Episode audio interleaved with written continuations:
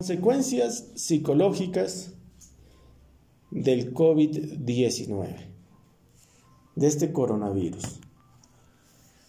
Hay que empezar con qué es un coronavirus.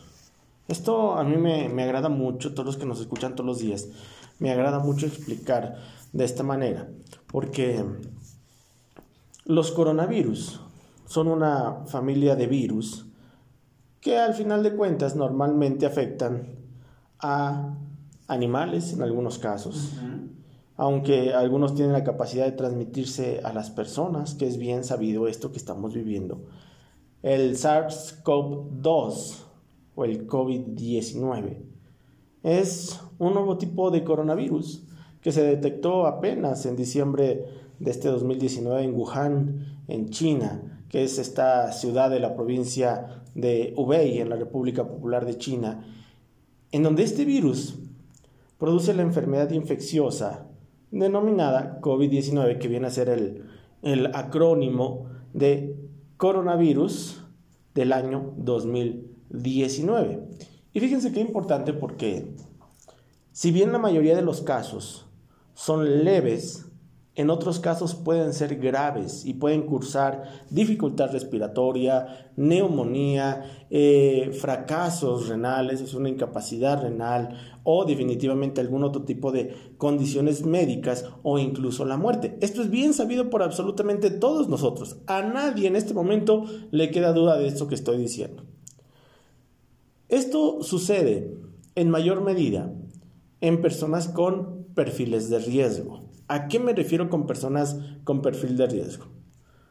Más de 60 años de edad, padecer enfermedades previas a COVID-19, que aquí es en donde pues nos dan en el talón de Aquiles, porque si hablamos de una enfermedad previa a COVID-19, pues estamos hablando de hipertensión, diabetes, enfermedades cardiovasculares, enfermedades pulmonares crónicas, cáncer, inmunodeficiencias o Atención, mucha atención a las mujeres embarazadas. Es bien importante esto.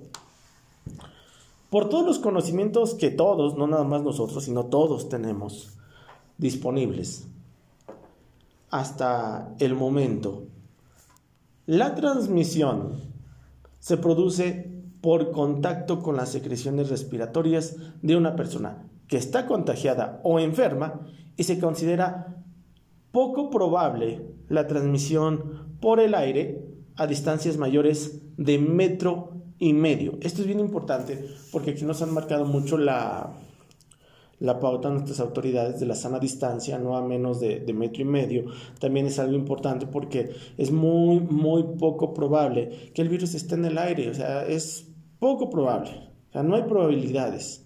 A metro y medio de distancia estamos cumpliendo con un trabajo sensacional que todos todos y me queda claro que todos estamos tratando de hacerlos.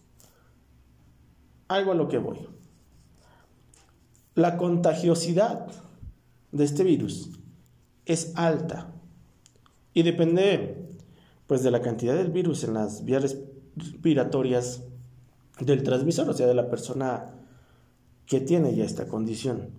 Muchos me preguntarán, ¿y por qué está hablando de esto? Porque de esto me han preguntado toda la semana.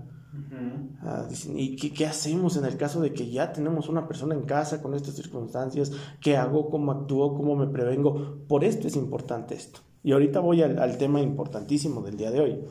Pero quiero poner un poquito de antecedente. El 11 de marzo del 2020, la OMS, la Organización Mundial de la Salud, declaró al COVID-19 como una pandemia. ¿Estamos de acuerdo? Sí.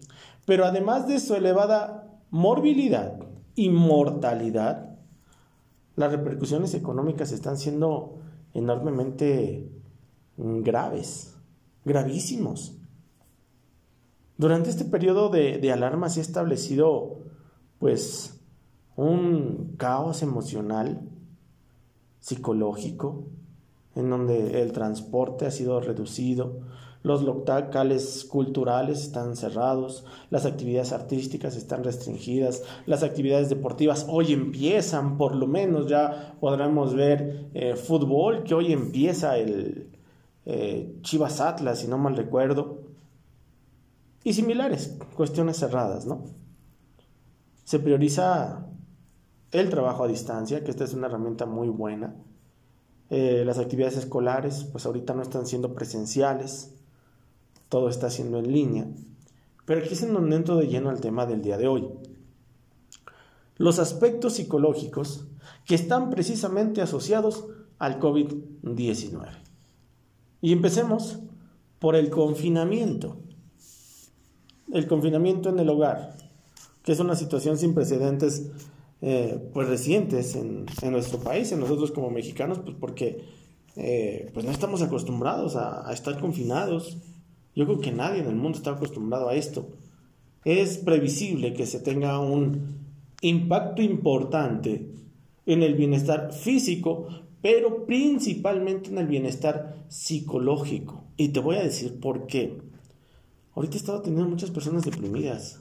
Muchas. Ah, ansiedad, estrés, parálisis facial, eh, enfermedades prioritarias, eh, como insuficiencia renal, cálculos biliares, cálculos renales, bastantes infecciones urinarias, vías respiratorias, pues híjole, cuidado y te empiece a dar gripe porque ¿qué, en qué entramos? En shock, en trauma, lloras, gritas, te revuelcas, o sea, eh, tratamos de, de, exteriorizarlo porque pues no sabemos qué pasa con esto, ¿no? Sí. La paralización de la actividad económica, el cierre de los centros de estudio, las escuelas, el confinamiento durante todas estas semanas, ha puesto una situación extraordinaria y con múltiples estímulos generadores de estrés.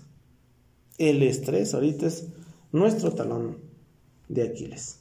Las circunstancias que acompañan a una pandemia incluyen diferentes fuentes de estrés para nosotros como personas.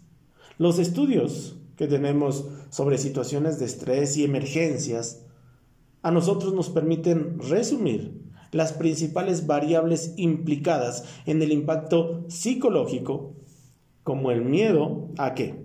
A infectarte, ¿no? Por el virus. Como el miedo, pues, a cualquier enfermedad. O sea, porque, eh, pues, ahorita tenemos muy metido en la cabeza del virus, pero ahorita les estoy diciendo un ejemplo, ¿no? O sea, te irritas tantito de la garganta y, o sea, el pánico, el estrés y el miedo a cualquier enfermedad. La manifestación de sentimientos, que ahorita hay bastantes personas frustradas, aburridas. Pareciera ser que, pues, ¿cómo estás? Pues aburrido, ¿no? O sea, yo creo que esta palabra ha sido clave ahorita en muchas personas que nos comunicamos. ¿Cómo estás? Pues ya estoy aburrido. O sea, la frustración y aburrimiento, el no poder cubrir las necesidades básicas, eh, el no poder disponer de información y pautas de actuación hasta el momento claras, pues obviamente nos están llevando a una condición emocional bastante compleja, bastante complicada. La realidad psicosocial, o sea, de todos, puede tener unos puntos de conexión con los resultados que, que se obtienen con todos estos estudios que ahorita estamos viendo. Pero aquí voy con esto, porque, porque es importante. Las causas psicológicas nos convierten en personas vulnerables.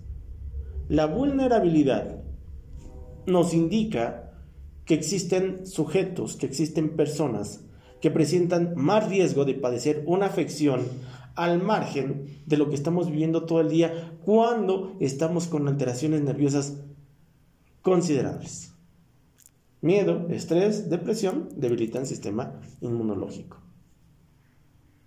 Cabe esperar que en estas personas en situación de vulnerabilidad, pues van a ser todas aquellas que tienen característica, como te lo decía, de desventaja por la edad, tal vez de desventaja por la estructura familiar, a lo mejor la descendencia genética, pues tenemos papá diabético, hipertenso, tal vez con insuficiencia renal, las condiciones educativas, que parece ser que no, pero sí influyen muchísimo, porque hemos estado haciendo mucho énfasis a tener información correcta, información eh, de las autoridades, información confiable, el orden pues ético que todos podemos tener, o sea, más de tener un, un miedo, un pavor, un temor, tenemos que tener conciencia y muchísima responsabilidad ante lo que estamos pasando.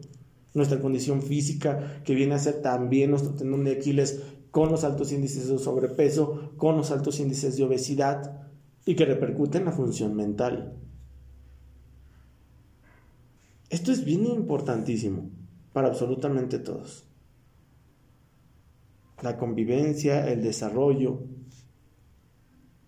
todo tipo de, personas, eh, qué decir de nuestros pequeñitos, o sea, toda la población infantil, especialmente, pues sí, niños, niñas, tres, cuatro, cinco añitos, ¿no? Que ellos, pues ellos lo que quieren es salir, lo que quieren es jugar, ellos lo que quieren es pues salir al parque, que, que los lleves, que los traigas. O sea, ellos no saben del riesgo ni del peligro, pero también psicológicamente el caos, el shock que ellos tienen porque no entienden, saben que es un virus, ¿no? Porque le preguntas a un niñito, a un pequeñito, pues, ¿por qué no sales? Pues no, porque tiene, porque hay un virus, porque existe un virus. Pero en el subconsciente del pequeñito, pues él tiene la necesidad de jugar, tiene la necesidad de salir, tiene la necesidad de estar con sus amigos, con sus primitos, con su familia. O sea, ellos también tienen ese tipo de necesidades y también en este momento, pues no le están pasando nada bien a estos pequeñitos. Entonces, pues no solamente somos las personas adultas, sino también las personas eh, pequeñas. Pequeñas. Y muchos podríamos preguntarnos, ¿y ¿Y por qué la relación psicológica tiene que ver con, pues, con esta pandemia, ¿no? Con el COVID-19.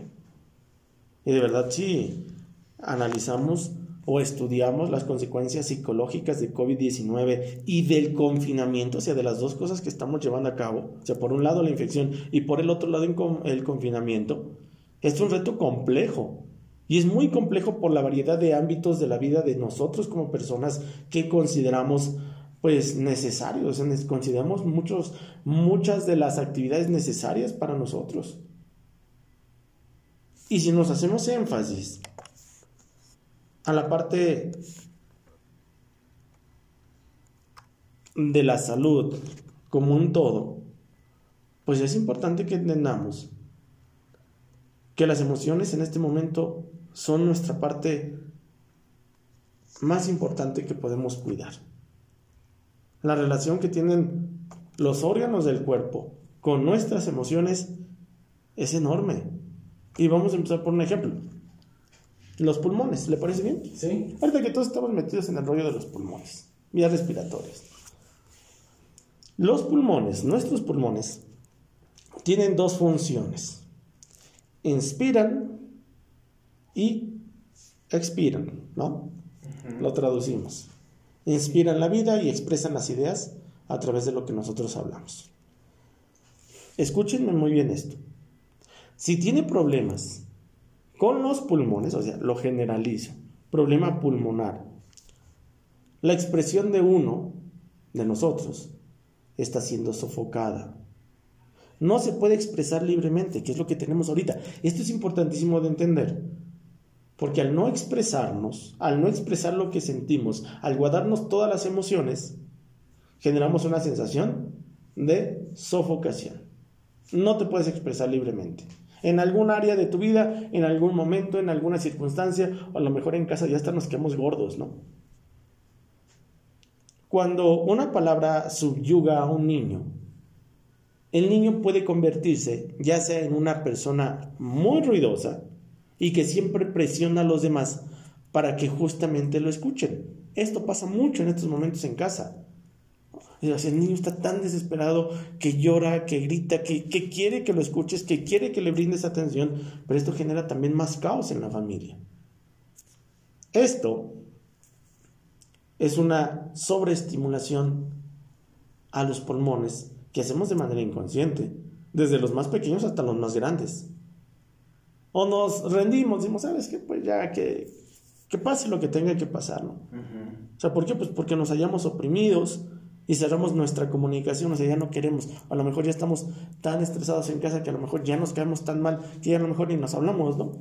Pues sí. Ah, tú de tu cuarto no pases y yo estoy en el mío, y de ahí pinta tu raya.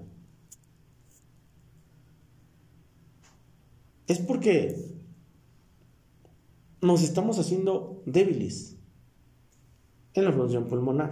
Y si no me creen, analícenlo. Esto es bien importante, de acuerdo a la medicina tradicional china. Este es un, un artículo que a mí me, me encanta muchísimo. Generalmente, si hay personas que tengan problemas pulmonares, es porque tienen que hacerse oír. Es porque tenemos que aprender nuevas formas de comunicación.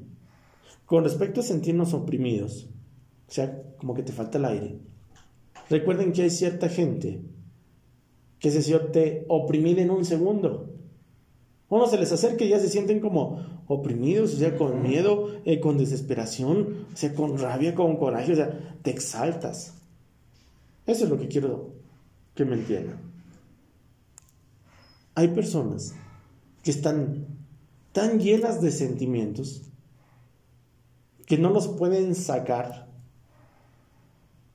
Y esta elevación del estrés, pues es fatal en estos momentos. Lo que tenemos que hacer es todo lo contrario, una reducción de estrés que sea una ayuda tan grande que te sientas de manera diferente. Meditar reduce el estrés. Si aprendemos a hacerlo de una manera adecuada, es muy útil. Pero si lo hacemos solamente un rato corto, esto no consigue este efecto que todos decíamos en este momento, empezando por los pulmones. Ahora si nos vamos al hígado, el hígado es el órgano que está encargado de descomponer, de almacenar y reconstruir la materia de nuestro organismo. Y escúchenme muy bien esto porque es importante.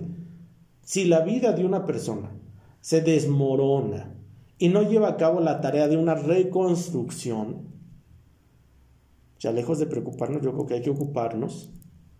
Si no llevamos a cabo esta tarea de reconstruir, entonces nosotros mismos almacenamos estas sensaciones de hallarnos sobrecargados, sobreexigidos, lo que, lo que puede crear una, una bronca, puede crear odio, puede crear resentimiento. Mucha gente de hecho está sobrecargada por las circunstancias, pues no nada más de, de esta pandemia, del confinamiento, sino por las circunstancias de toda la vida. Pero el umbral difiere ampliamente y por supuesto muchas personas tienen distintas neurosis cuando se sienten sobrecargadas. El hígado viene a jugar un papel importantísimo aquí, fundamental, muy importante. O el estómago. ¿Qué pasa con el estómago? Aquí la asimilación de experiencias de nuestra vida. Si sienten que es demasiado lo que pasa, uno no puede asimilar las cosas de una manera adecuada. Entonces el estómago se puede descomponer. El resultado de una preocupación crea una eh, rajadura entre la mente y las emociones. Y tenemos que recordar nuevamente que si sienten que es demasiado lo que pasa. Y para mucha gente es cierto, lo que tienen muchos es temas atorados, temas simultáneos, y todo está sucediendo, todo está sucediendo demasiado pronto, demasiado rápido. Parecemos que no salimos de una cuando ya estás en otra y en otra y en otra y en otra todo el tiempo. Siendo nosotros mismos los que estamos creando por razones psicológicas, emocionales, todo esto. Al final de cuentas, vienen a ser patrones de conducta que tenemos que mirar, que tenemos que atender, que tenemos que aprender a sobrellevarlos.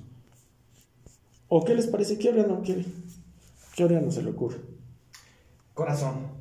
El corazón. Sí. Que pues viene a jugar un papel importante porque cuando vemos un corazón en una imagen, ¿qué se le viene a la mente? Amor. El amor. Vamos por aquí. El corazón tiene que ver con el amor. El daño ocasionado al corazón siempre es por una pérdida, ¿no? porque cuando estás enamorado, muchos corazones. Sí. Y cuando pierdes el amor, Roto. rotos, ¿no? O sea, cuando tenemos una pérdida, que en este momento también no ha sido tan fácil, todas las condiciones de pérdidas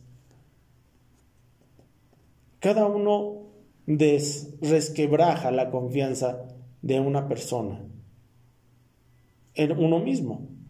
Eso nos conduce al temor, a más pérdidas y también a una eh, posesividad, a los celos, al egoísmo. Todo eso es el daño y el corazón, simple y sencillamente como está, roto, ¿no? Roto. El corazón tiene que ver mucho con el amor, o sea, nosotros mismos no podemos permitir que el corazón se rompa. Las circunstancias son diversas, pero emocionalmente es importante entender esto. ¿Qué otro quiere? Eh, riñón. Los riñones. Sí. Cuando hablamos de los riñones, estamos hablando de involucrar a todas las emociones. Los riñones son eh, el canal procesador de agua más importante que tenemos, todos. Ahí es donde se almacenan los temores resultantes de traumas, de esto que estamos pasando y de todos, de todos los traumas. Emociones que dañan a la vitalidad de nosotros como personas. Si los riñones fallan, estamos bloqueando la motivación. Si el riñón falla, bloqueamos el entusiasmo.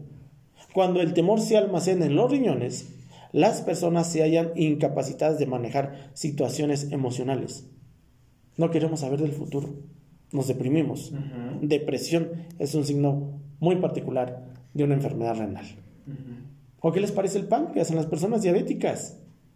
Si somos vulnerables al ser diabéticos, hay que entender la importancia que tiene el manejo de las emociones con relación al páncreas, que vale la pena mencionar que es la glándula encargada de producir o almacenar insulina. El páncreas tiene que ver con el azúcar. Ojalá que me entiendan de esta manera. ¿Azúcar qué es? En otra palabra. Dulce. Dulce. Entonces, fíjense. Si el páncreas tiene que ver con el azúcar, y usted mencionó la palabra dulce. Dulce. Entonces, vamos a traducirlo. El páncreas tiene que ver con el azúcar y con la dulzura de nuestras vidas. Sí. Pudiendo él mismo ser dañado por la amargura. En especial, pues, un papá, una mamá, un hijo muy amargado, un amigo muy amargado. Hay mucha gente que está sufriendo en este momento este problema. Eh, yo utilizo esta palabra que es muy simple, la palabra, ah, pues es que estás amargado, ¿no? Porque todos en palabras simples así todos decimos, estás enojado, estás amargado. ¿Qué tiene? Está amargado. ¿Qué es esto? Estás amargado. El páncreas tiene que ver con el azúcar, o sea, con la dulzura de la vida. Las personas diabéticas no se pueden prestar a estar amargadas nos podemos prestar a estar enamorados de la vida. A eso me refiero, no me estoy refiriendo a que una persona diabética tiene que estar dulce con mucho azúcar, no. Me estoy refiriendo a que una persona diabética no se puede prestar a estar amargada, a estar deprimida, a estar enojada. Una persona diabética en este momento tiene que estar entusiasta, con ánimo, con alegría, con dulzura en la vida, al final de cuentas. ¿O qué le parece si nos vamos a me han llegado muchas personas con problemas de vesícula biliar. Vesícula, exactamente. La vesícula, pues viene a ser un, una lata en este momento. Cuando hablamos de vesícula biliar, ya voy con el beneficio, porque ya vi que ya se, me va el, La media. el tiempo. La vesícula biliar es el precursor a tener problemas cardíacos. Ojo a las personas hipertensas. Si tienes un problema cardiovascular, vamos a atender la vesícula biliar. El temor, todas las tensiones resultantes a falta de, de una confianza, se viene a traducir en ansiedad. Hay que mirar el tema de la concepción en todos. En este momento, en los pequeños y en toda la casa, en, los, las familiares, si los papás no son positivos. En estos momentos, si nuestra alma, si nuestras emociones pasan por un momento de trauma, si no somos bienvenidos a esta nueva realidad, lo hemos llamado la nueva normalidad, van a generar desilusiones. Tenemos que solucionar, en muchos casos, los problemas en vesícula biliar. Todas estas hiperexaltaciones, eh, seroglobulinas, fosfatalcalina, ácidos biliares, bilirrubinas, que vienen a ser procesados en la vesícula biliar, Muchos me dirán, pues yo ya no tengo la vesícula biliar, pues yo les digo que el problema no termina cuando te quitan la vesícula biliar. En estos momentos, tal vez de tensión, de estrés y demás, la gran necesidad de tener la vesícula biliar es abismal, es enorme. Y el equilibrio emocional, más, mucho más. Y así me puedo ir con, con todo, o sea, desde el, desde el cabello, desde la cadera. Hay muchas personas también con dolores de cadera. Han estado llegando personas con lumbalgias, con nervio ciático, que no se pueden ni mover. Las caderas son el punto de equilibrio, son la energía creativa que se asocia a todos nosotros. La habilidad que tenemos de pararnos, de valernos por nosotros mismos, la flexibilidad, las caderas. La cadera está relacionada con el sentimiento de la libertad personal. O sea, si te duele la cadera no te sientes libre, porque no puedes hacer tus cosas. Si nosotros nos rendimos ante esto que estamos viendo de una manera emocional, pues se nos viene el mundo abajo. Sí. La cadera, a lo mejor hablamos del cabello. Está gobernando por el hígado. La pérdida de cabello se produce por aferrarse de una manera rígida al enojo, a la bronca, al conflicto. Pero esto no lo sabemos, o sea, queremos solucionar el problema de la caída del cabello con un shampoo, con una crema. ¿Y cuándo nos ocupamos del hígado para solucionar los problemas del cabello? Nunca. ¿Cuándo nos ocupamos de los pulmones para solucionar los problemas de la pérdida del cabello? Tampoco.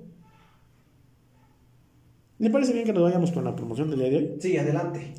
Sistema nervioso es uno de los temas más complejos el día de hoy. Insomnio, ansiedad, estrés, angustia, desesperación, miedo. Se han convertido hoy en día en pues en una molestia muy grande para bastantes de nosotros. Ya muy crónica. El día de hoy quiero dar nuestro regenerante nervioso. Ha costado mucho trabajo trabajar con todo lo que se refiere a, a, regenerantes nerviosos por obvias razones. O sea, todo mundo ahorita quiere un regenerante nervioso. Zapote blanco, siete azares, valeriana y las propiedades de la tila. Uh -huh. Tila, siete azares, valeriana, zapote blanco, que es nuestro regenerante nervioso. 100 pesos. 100 pesos. 100 pesos cada uno de nuestros regenerantes